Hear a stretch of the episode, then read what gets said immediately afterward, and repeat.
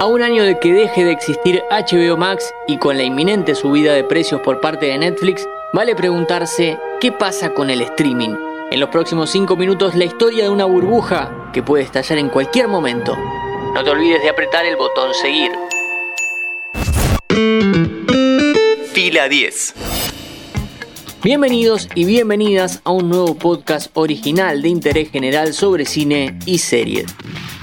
El segundo semestre del 2022 arrancó con un par de bombas en el patio de Netflix y en el de su vecino HBO Max, pero no en el sentido festivo, sino destructivo.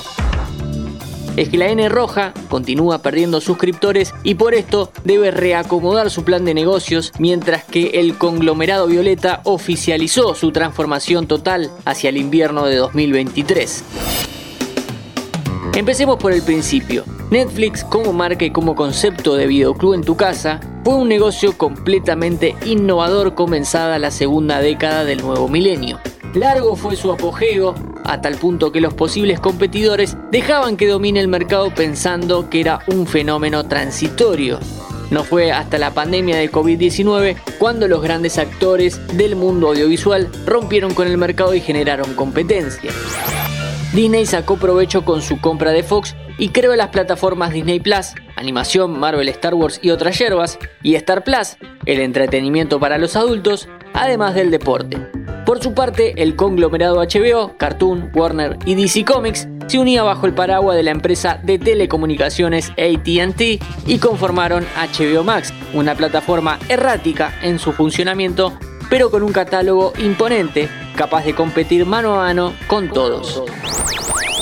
El mercado rápidamente se saturó y si pensamos solo en Latinoamérica, tenemos Netflix, Amazon Prime Video, HBO Max, Star Plus, Disney Plus, Paramount Plus, Apple TV, Movie, Qubit TV y otras tantas más. ¿Hay lugar para que todas sobrevivan? Parece que no. La competencia generó que Netflix empiece a perder suscriptores a una velocidad importante desde finales de 2021. Para el primer semestre del año fiscal 2022 la plataforma perdió 2 millones de usuarios. Claro que, comparado con los 220 millones de socios que tiene, la hemorragia todavía no es preocupante, pero sí hizo que se enciendan las alarmas. Es por esto que tuvieron que buscar una solución y encontrar nuevas personas que se sumen. Ya rascando el fondo de olla, la empresa se le ocurrió que se pague un extra por compartir la cuenta con otro domicilio, algo que va contra la idea primigenia de este streaming, que era que la gente pueda compartir la plataforma. En HBO Max el problema es otro.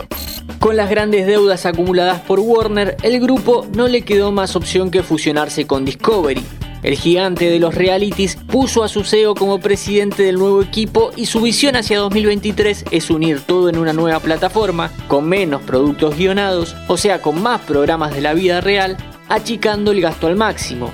Tal es así, lo de gastar menos, que en las últimas semanas HBO canceló la película Batichica, la cual ya estaba terminada y costó 90 millones de dólares, pero iba a ser más caro estrenarla por cuestiones impositivas que cajonearla toda entera. Las plataformas pelean por los usuarios ya que son la única fuente que puede proveerles dinero en lo inmediato. En realidad, no todas están en la misma discusión.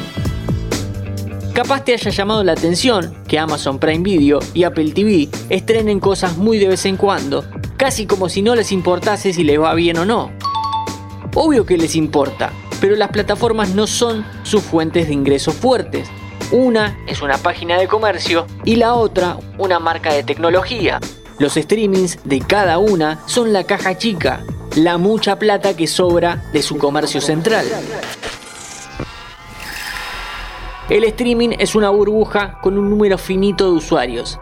La competencia por la hegemonía hizo que se pierda el foco en el producto y que lo que domine sea la idea de sacar en cantidades industriales. Con la creciente sangría económica por parte de estas empresas, es posible que en los próximos pasos se concrete la idea de que haya publicidades en las plataformas. Los inventos que venían a ganarle a la tele y al cine parecen haberse estancado. Mi nombre es Matías Daneri y te espero para un próximo episodio. Antes de deslizar para continuar con tus podcasts favoritos, seguí a Interés General en nuestro perfil de Spotify